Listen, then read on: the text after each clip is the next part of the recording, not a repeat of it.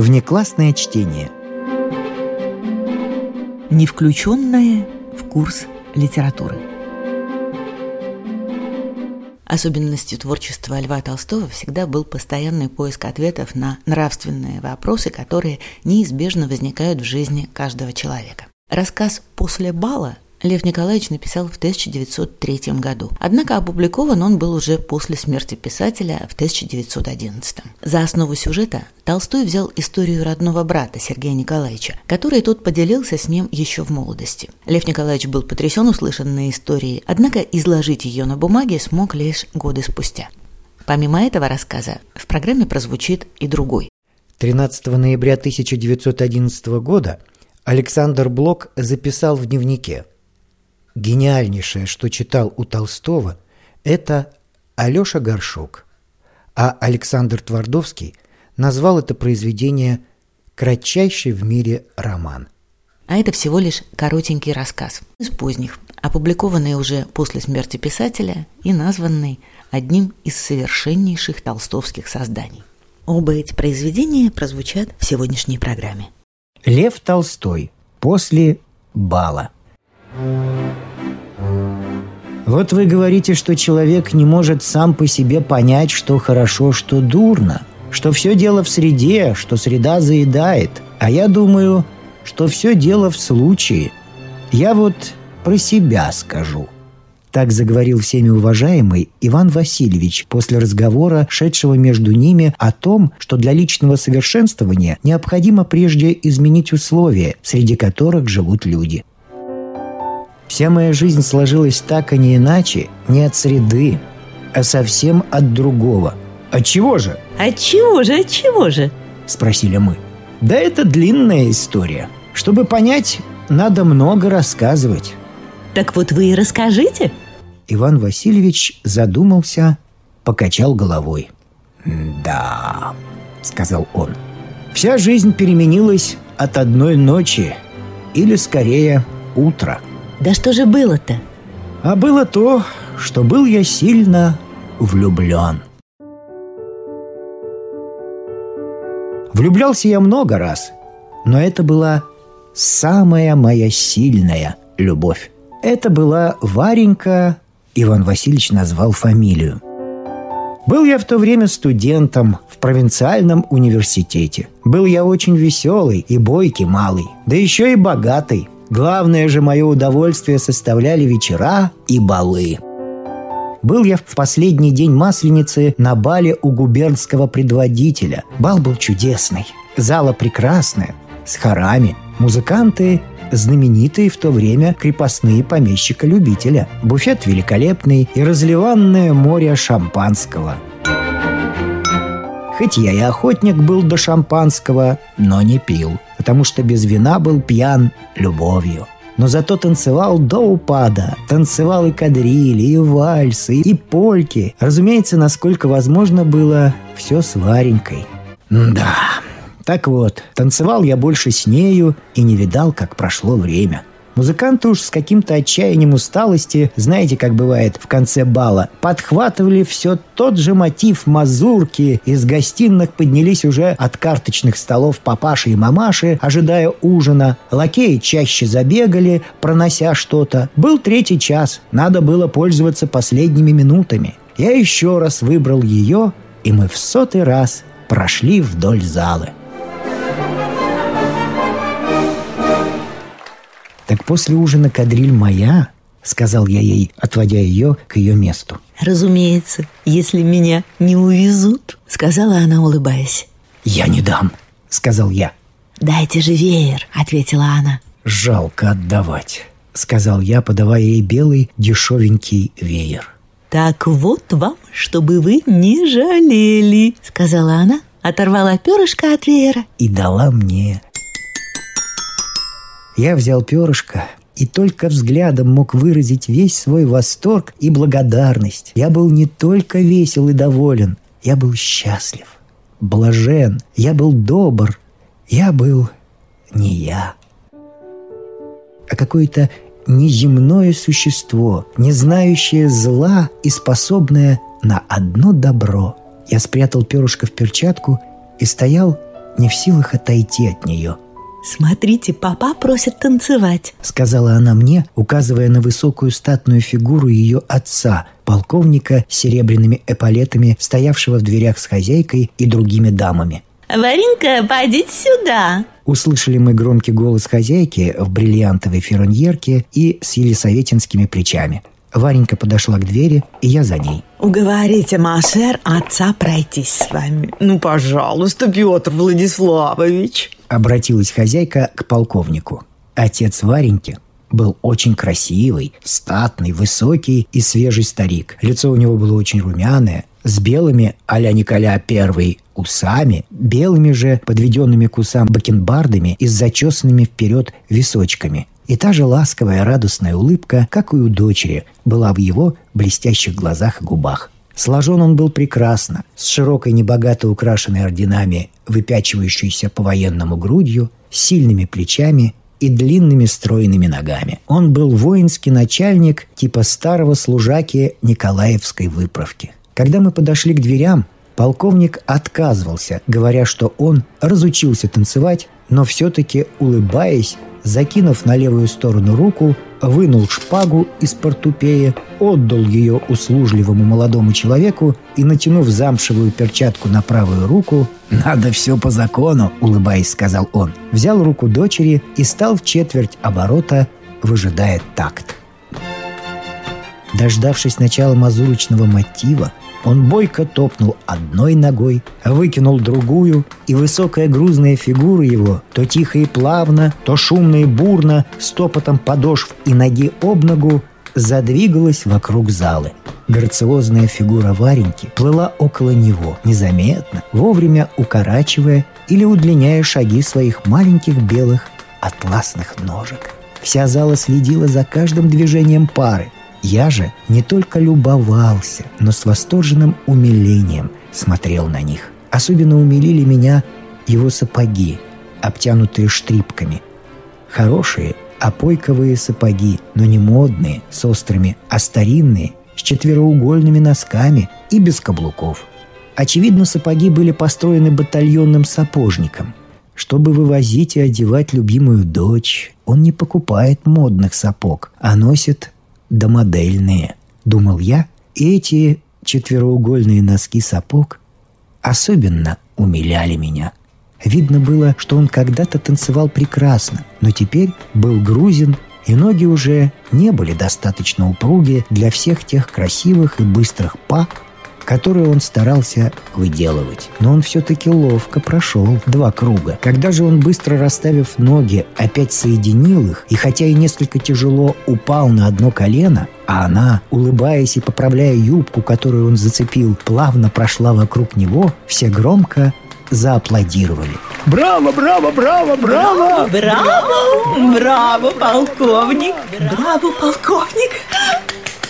С некоторым усилием приподнявшись, он неясно мило обхватил дочь руками за уши и, поцеловав в лоб, подвел ее ко мне, думая, что я танцую с ней. Я сказал, что не я ее кавалер. «Но все равно пройдитесь теперь вы с ней», — сказал он, ласково улыбаясь и вдевая шпагу в портупею. Как бывает, что вслед за одной вылившейся из бутылки каплей содержимое ее выливается большими струями, так и в моей душе любовь к Вареньке освободила всю скрытую в моей душе способность любви. Я обнимал в то время весь мир своей любовью.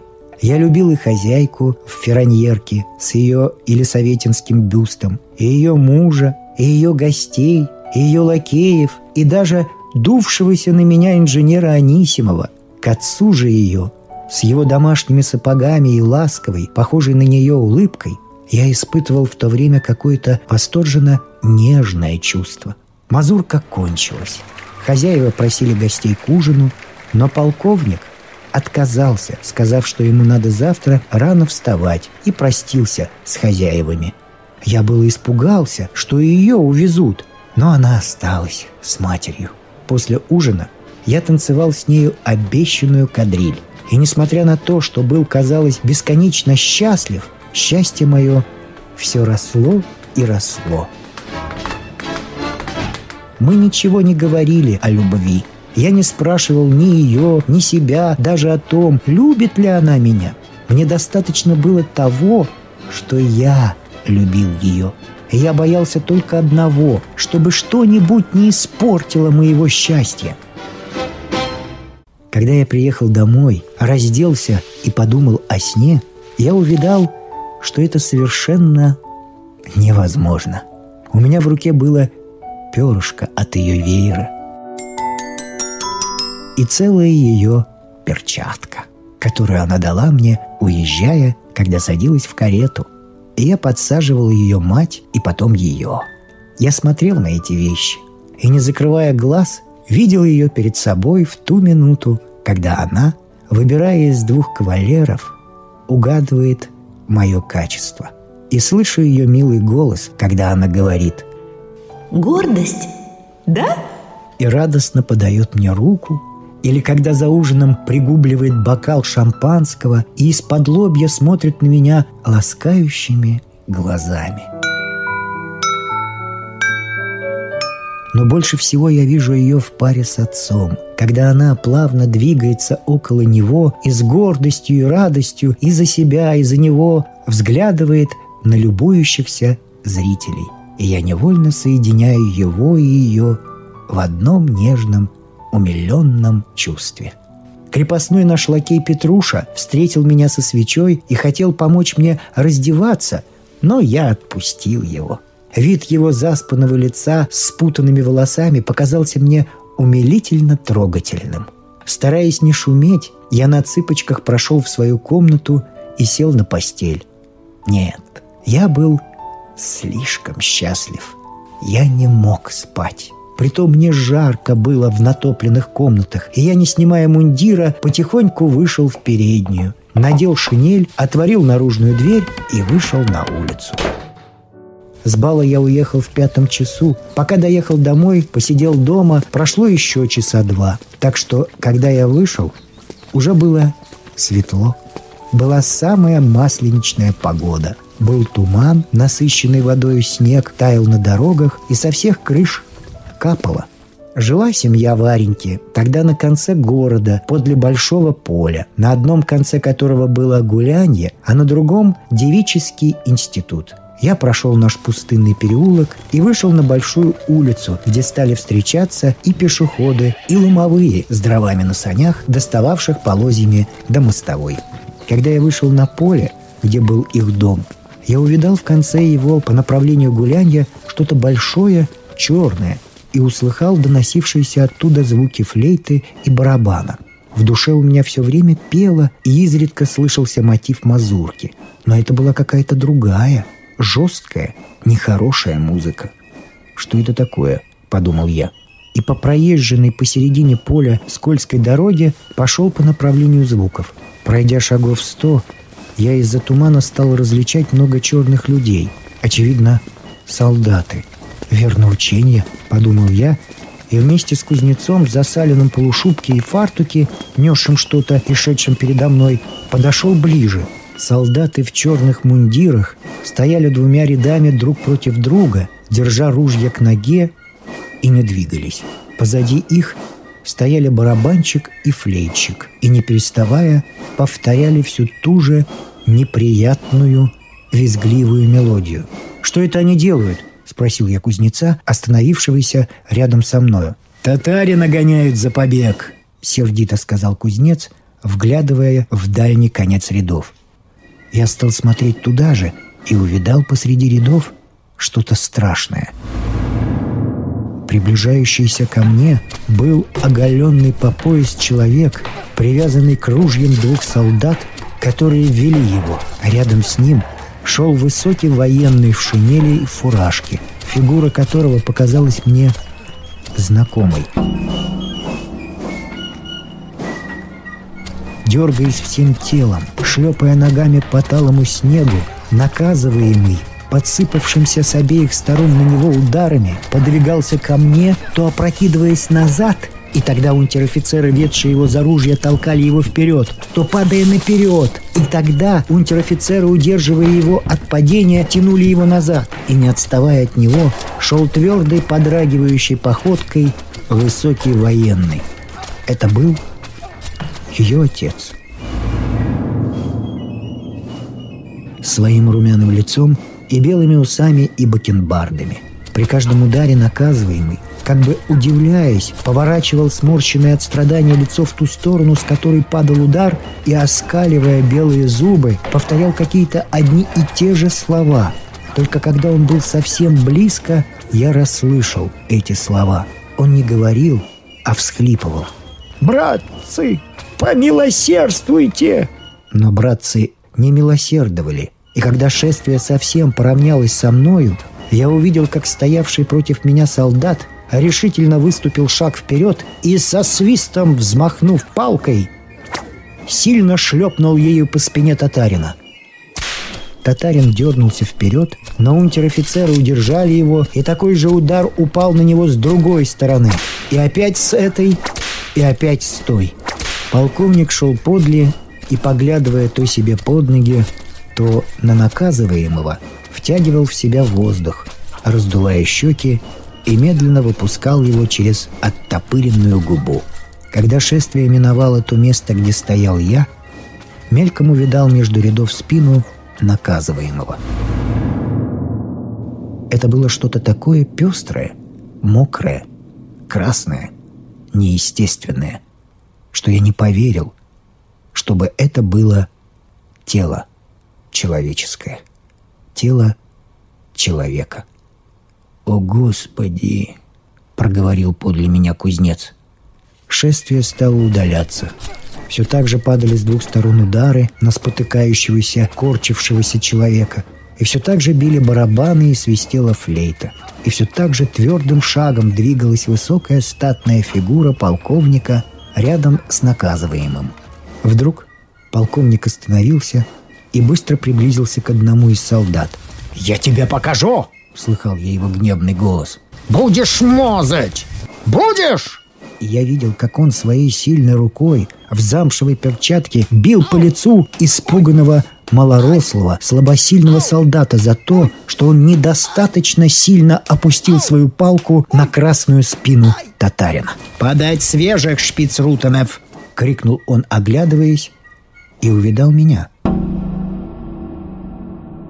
Делая вид, что он не знает меня, он, грозно и злобно нахмурившись, поспешно отвернулся.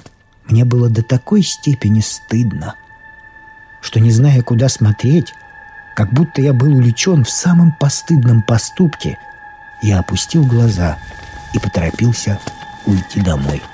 Всю дорогу в ушах у меня то била барабанная дробь и свистела флейта, то слышались слова «Братцы, помилосердствуйте!» то я слышал самоуверенный гневный голос полковника, кричащего «Будешь мазать! Будешь!» А между тем на сердце была почти физическая, доходившая до тошноты тоска. Такая, что я несколько раз останавливался, и мне казалось, что вот-вот меня вырвет всем тем ужасом, который вошел в меня от этого зрелища. Не помню, как я добрался домой и лег, но только стал засыпать, услыхал и увидал опять все и вскочил. Очевидно, он что-то знает такое, чего я не знаю. Думал я про полковника. Если бы я знал то, что он знает, я бы понимал и то, что я видел, и это не мучило бы меня. Но сколько я не думал, я не мог понять того, что знает полковник, и заснул только к вечеру, и то после того, как пошел к приятелю, и напился с ним совсем пьян. Что же вы думаете, что я тогда решил, что то, что я видел, было дурное дело? Ничуть. Если это делалось с такой уверенностью и признавалось всеми необходимым, то, стало быть, они знали что-то такое, чего я не знал. Думал я и старался узнать это. Но сколько ни старался, и потом не мог узнать этого. А не узнав, не мог поступить в военную службу, как хотел прежде, и не только не служил в военной, но нигде не служил, и никуда, как видите, не годился.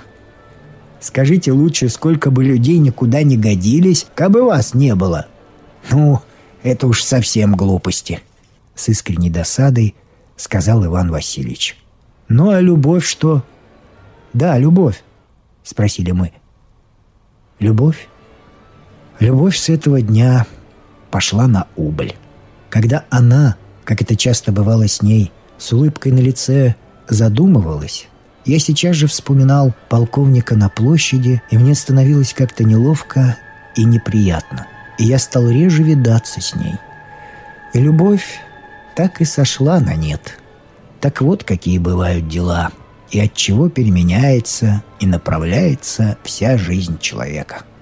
А вы говорите, закончил он.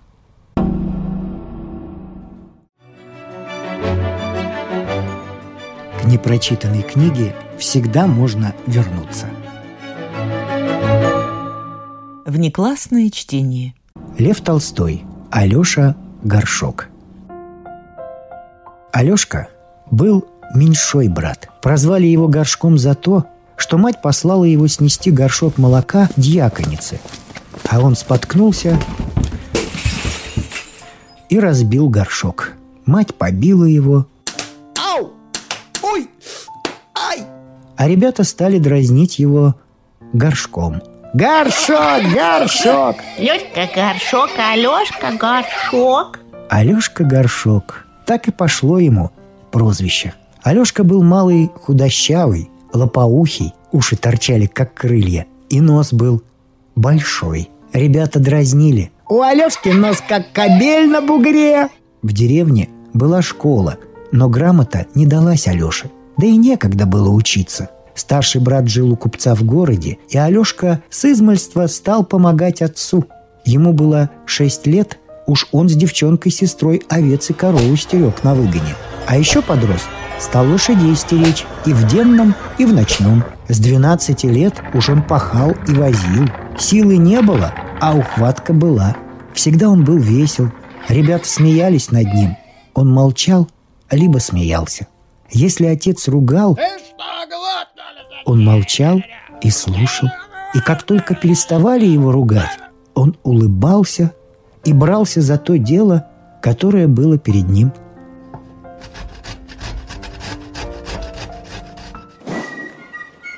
Алёше было 19 лет, когда брата его взяли в солдаты. И отец поставил Алёшу на место брата, к купцу в дворнике. Алёше дали сапоги, братины старые, шапку отцовскую и поддевку, и повезли в город. Алёша не мог нарадоваться на свою одежду, но купец остался недоволен видом Алёши. «Я думал, и точно человека за место Семена поставишь», — сказал купец, оглянув Алешу. «А ты мне какого-то сопляка привел. На что он годится?»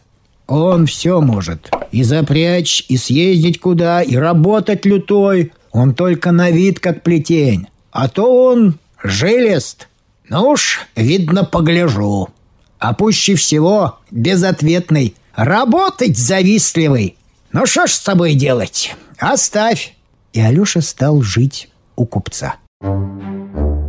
Сначала Алешка не понравился. Очень уж он был мужиковат. И одет плохо, и обхождения не было. Всем говорил «ты», но скоро привыкли к нему. О, служил он еще лучше брата. Точно был безответный.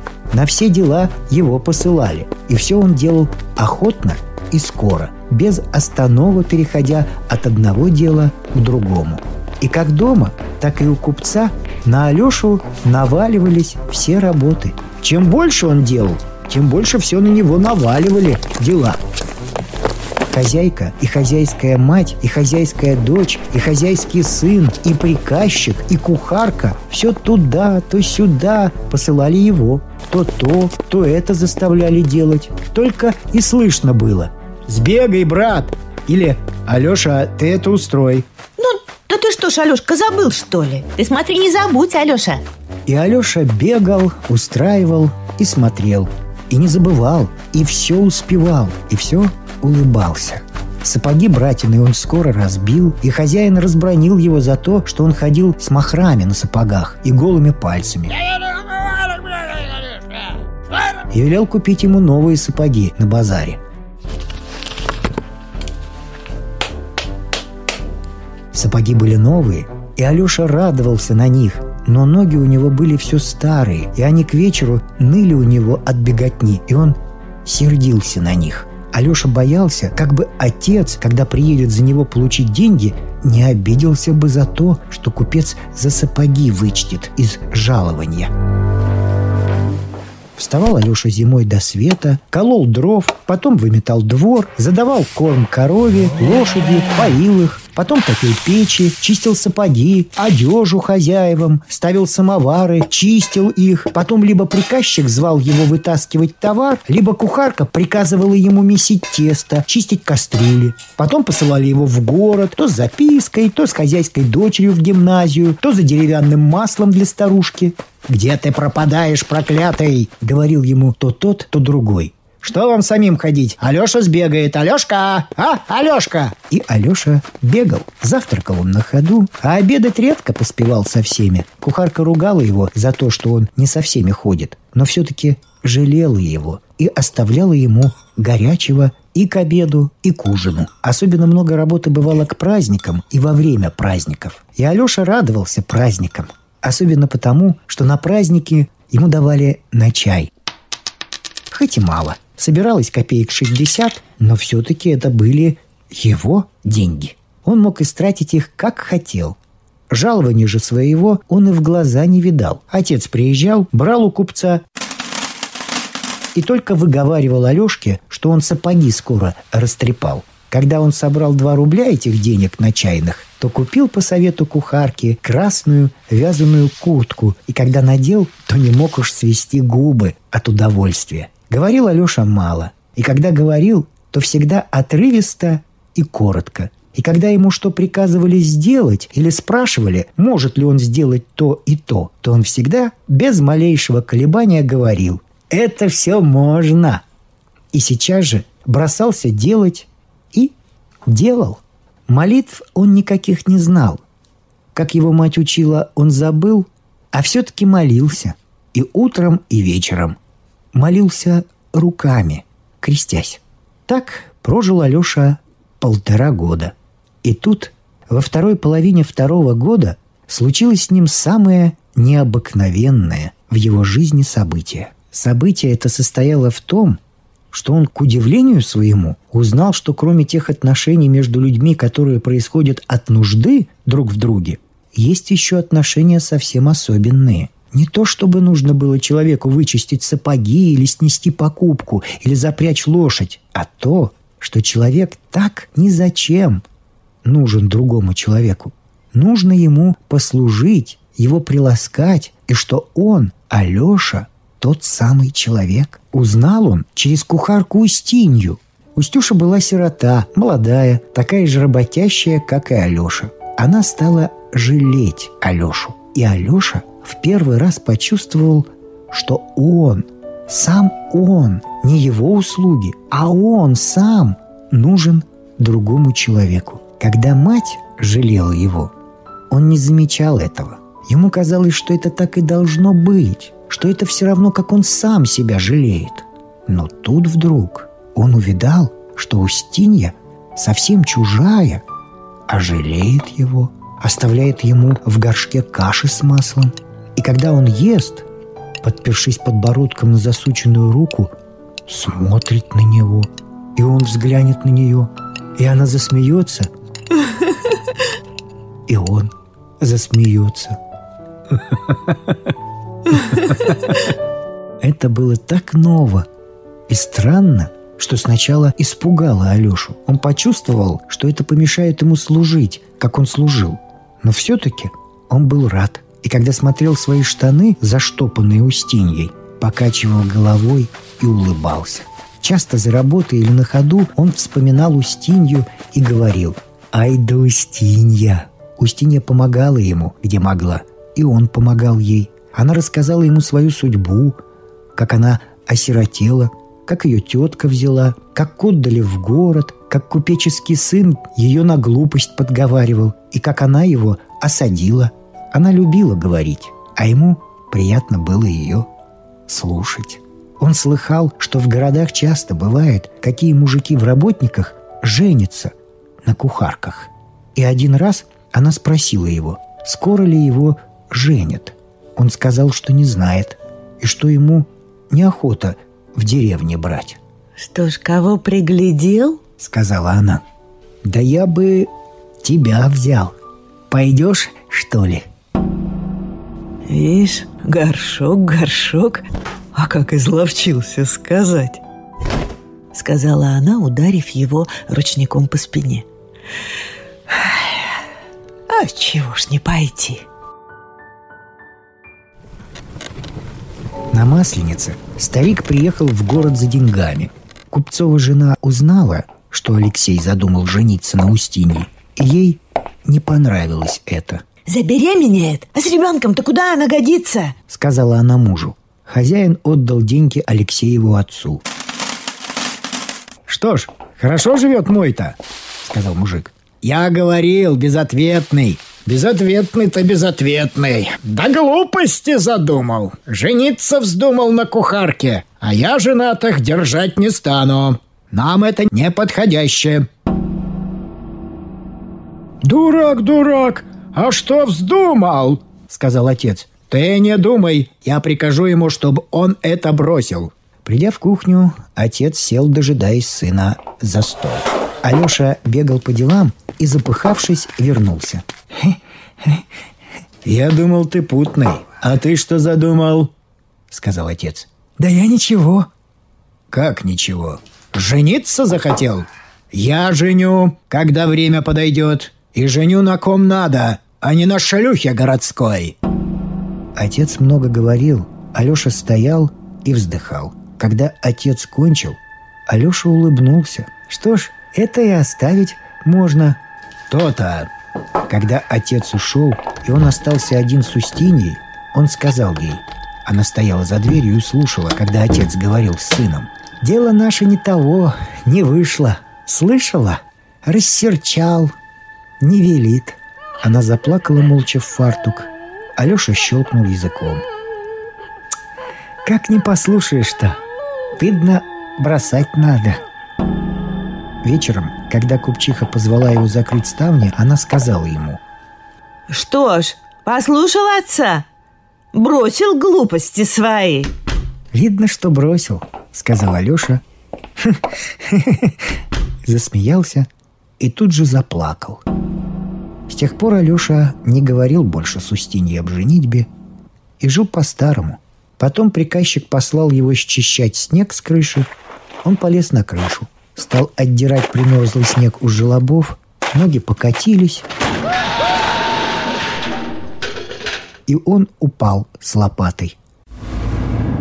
На беду упал он не в снег, а накрытый железом выход. Устинья подбежала к нему. «Ушибся, Алеша?» «Вот еще, ушибся. Ничего». Он хотел встать, но не мог и стал улыбаться. Его снесли в Дворницкую. Пришел фельдшер, осмотрел его и спросил, где больно. «Больно везде. Да это ничего. Только что хозяин обидится. Надо батюшке послать слух». Пролежал Алеша двое суток. На третьи послали за попом. «Что же, али помирать будешь?» — спросила Устинья. «А что ж, разве все и жить будем? Когда-нибудь надо». Быстро, как всегда, проговорил Алеша. «Спасибо, Устюша, что жалела меня. Вот оно и лучше, что не велели жениться. А то бы ни к чему было. Теперь все по-хорошему». Молился он с попом только руками и сердцем.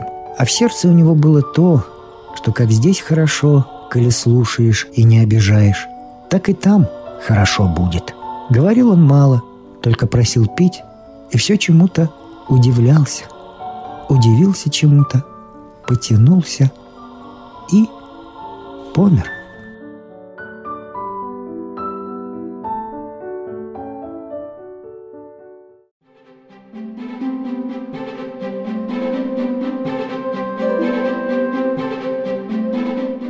Внеклассное чтение –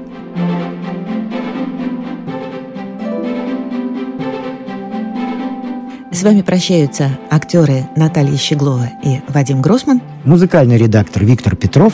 Слушайте нас в Spotify, на платформах CastBox, Яндекс.Музыка, Apple Podcast и других. Самых маленьких слушателей мы приглашаем побывать в гостях у книжки.